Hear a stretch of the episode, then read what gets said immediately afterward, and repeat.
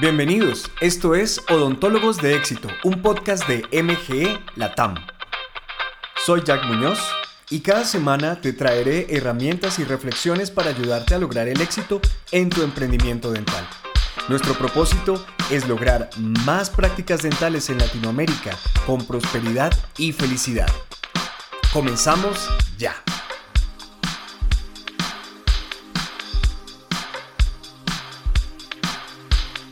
¿Cuál es tu potencial? El potencial, con esa palabra me estoy refiriendo a cuánto podrías llegar a ser según el espacio, los recursos que tienes. Los recursos no solamente físicos, sino también de personal. ¿Por qué es importante calcular tu potencial? Es importante porque necesitas saber hacia dónde vas y qué te falta para lograrlo. Si tú tienes una cierta composición, tanto en tu equipo como en tus características de espacio, la cantidad de sillas dentales que tienes, etc., bueno, eso postula un escenario ideal al que podrías llegar si todos los factores que involucran o se involucran en esto están armonizados y están funcionando bien. Bueno, nosotros normalmente con nuestros clientes usamos dos formas para calcular el potencial que pueden llegar a tener. Y esto es eh, una aproximación. Es una aproximación porque, pues, depende de varios factores, pero podríamos hacer dos maneras esencialmente. La primera es que eh, pienses o recuerdes un día muy bueno de ingresos. ¿Cuánto ganaste en ese muy buen día de ingresos? Vas a multiplicar eso por los números eh, los días del mes, que normalmente son 30, algunos meses tienen 31, pero digamos que para hacerlo lo más eh, típico lo multiplicamos por 30 y ese es el valor, ese es el valor de lo que podrías estar haciendo, ¿no? ¿Por qué? Pues porque ya lo hiciste, ya lo lograste en un día, podrías volverlo a hacer, ¿no? Entonces digamos que en un día muy bueno pudiste facturar, digamos si tienes una práctica dental pequeña, en un día muy bueno facturaste mil dólares, ¿no? Entonces, 30 mil dólares sería tu potencial.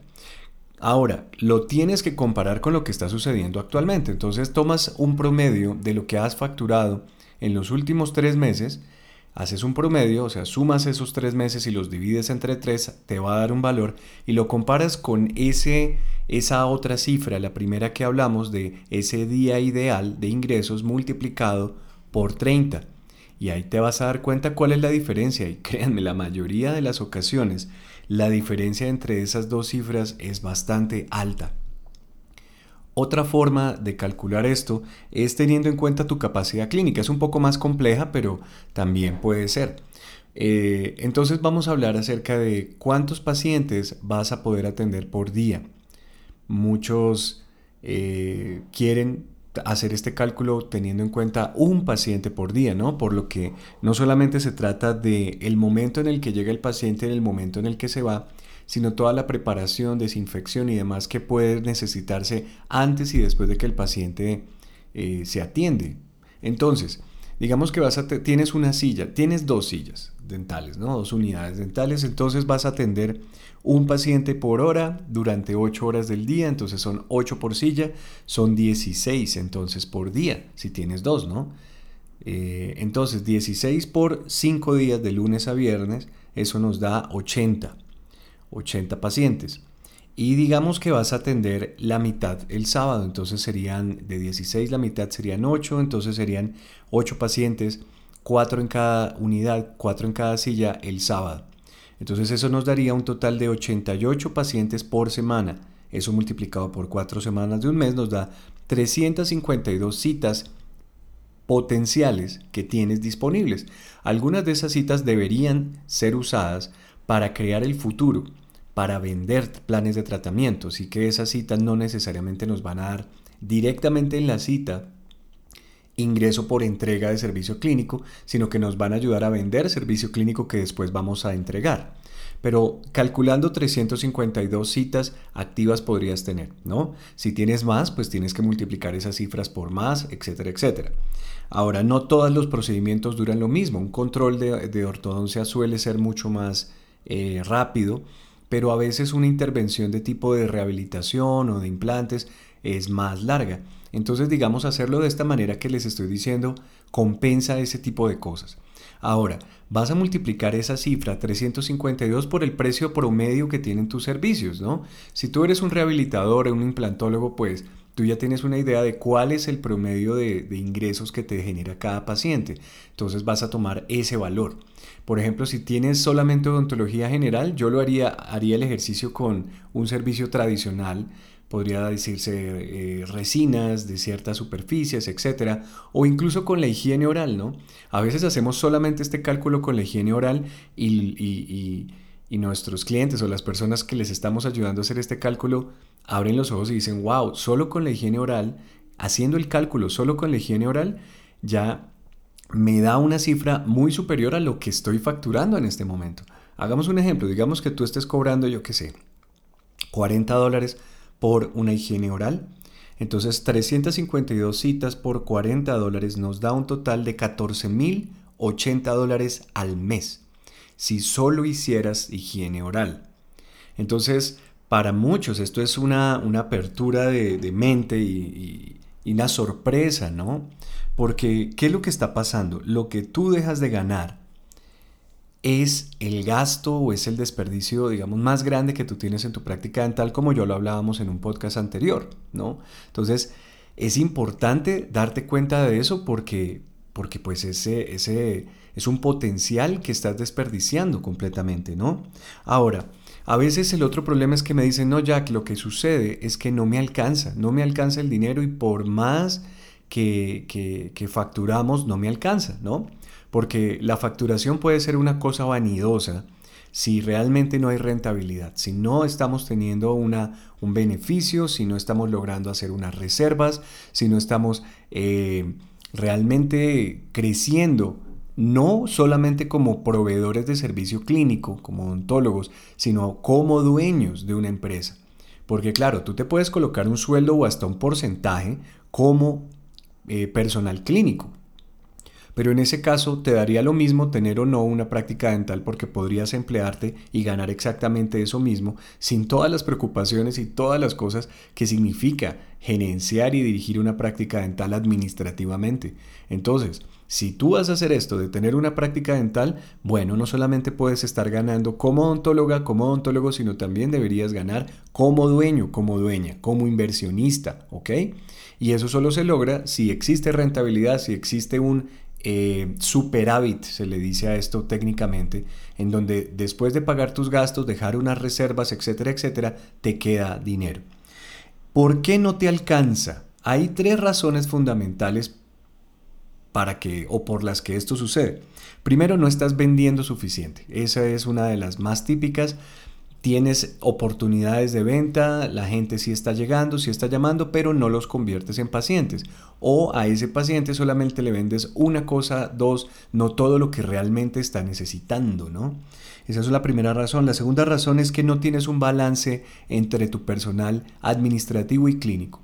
O hay mucho personal administrativo y casi no hay personal clínico, que es muy poco probable o lo otro, tenemos un montón de personal clínico, tenemos dos, tres, cuatro asistentes, eh, dos doctores eh, odontólogos generales de planta, tenemos ocho especialistas, el dueño, la dueña son especialistas y tenemos una asistente y una asistente administrativa o una recepcionista y ya. O sea, dos personas administrativas, una, digamos que una persona que ayuda en, en la recepción y otra más y el resto es puro personal clínico. Claro, hay un gran desbalance porque no van a dar abasto, no van a dar abasto. Entonces es importante este balance para que efectivamente eh, la inversión de dinero que estás haciendo en todos esos sueldos realmente genere producción y genere más ingresos. Lo ideal es tener un balance, un balance en esto y casi casi que el balance es por cada dos personas que estén full time, tiempo completo, en el área clínica debería haber una persona administrativa en alguna de las funciones que son claves para esto. No todas son recepcionistas, hay varias funciones administrativas que se deberían cubrir. ¿ok? Nosotros tenemos un curso, un módulo en el centro de conocimientos que se llama eh, eh, curso de organización básica para prácticas dentales y ahí se describen cuáles son esas funciones, sus propósitos y las características del puesto y hasta qué perfil de persona debería contratarse para hacerlo. ¿ok? Ahí está, para que sepan, para los que todavía no tienen eh, su membresía para el Centro de Conocimiento de Odontólogos de Éxito de MG Latam, ahí está, para que se animen. Y por último, la última razón por la cual no te alcanza es que no se produce lo suficiente. ¿sí? Una cosa es vender y otra cosa es trabajarle a los pacientes. Y, y aquí es un punto de liderazgo realmente, de organización y liderazgo y de supervisión. Porque puede que tengas una persona dedicada a conseguirte pacientes, tipo call center o o marketing o lo que sea, pero si tú nunca revisas los indicadores, ni siquiera tienes indicadores, pues esa inversión que tú estás haciendo en ese miembro del personal no se va a retribuir, no te está redituando nada a ti como dueño, como dueña.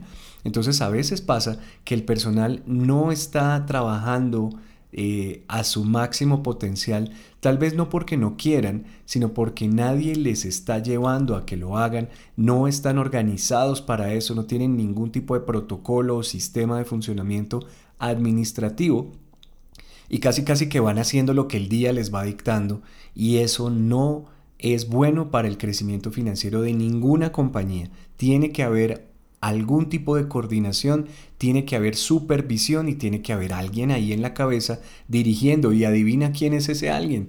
Tú, tú eres ese alguien. Así tú tengas un gerente, así tú tengas un coordinador administrativo, tú eres la cabeza, tú eres la cabeza y esa persona te responde a ti, sí, claro, pero tú tienes que estar ahí porque si no, si no, si la persona que crea la idea no le inyecta energía todo el tiempo, eso es como una plantita que le dejas de poner agua. Va a marchitarse poco a poco y va a morir. ¿Ok? Entonces, bueno, quería hablarles acerca de este tema porque hace rato me lo habían preguntado y pues bueno, esa es la idea, que vayamos respondiendo las preguntas. Si tienes otras preguntas, te animo a que me las escribas, mándame las preguntas a mi correo electrónico que lo voy a dejar aquí en las notas. Eh, pero se los digo igual, es Jack, J-A-C-K-M, Jack M de Jack Muñoz, ¿no? Jack M arroba mgelatam.com. Y bueno, otra buena noticia, estamos reformando nuestra plataforma central de entrenamiento que es el Centro de Conocimientos, que son más de 120 horas de video con los mejores entrenadores administrativos y comerciales del mundo para odontólogos, exclusivamente para odontólogos es esto. Y estamos haciendo cosas muy muy interesantes y dentro de muy poco van a saber. Este mes estamos subiendo un montón de material, son alrededor de 25 videos sobre entrenamiento para auxiliares, para eh, secretarias coordinadoras o secretarias de agendamiento, para captación de pacientes nuevos, un montón de cosas con demostraciones. Está muy muy completo, así que si todavía no tienes acceso a esta información, deberías hacerlo. Es una suscripción realmente bastante económica porque suscribes a todas las personas de tu clínica por solo 55 dólares al mes.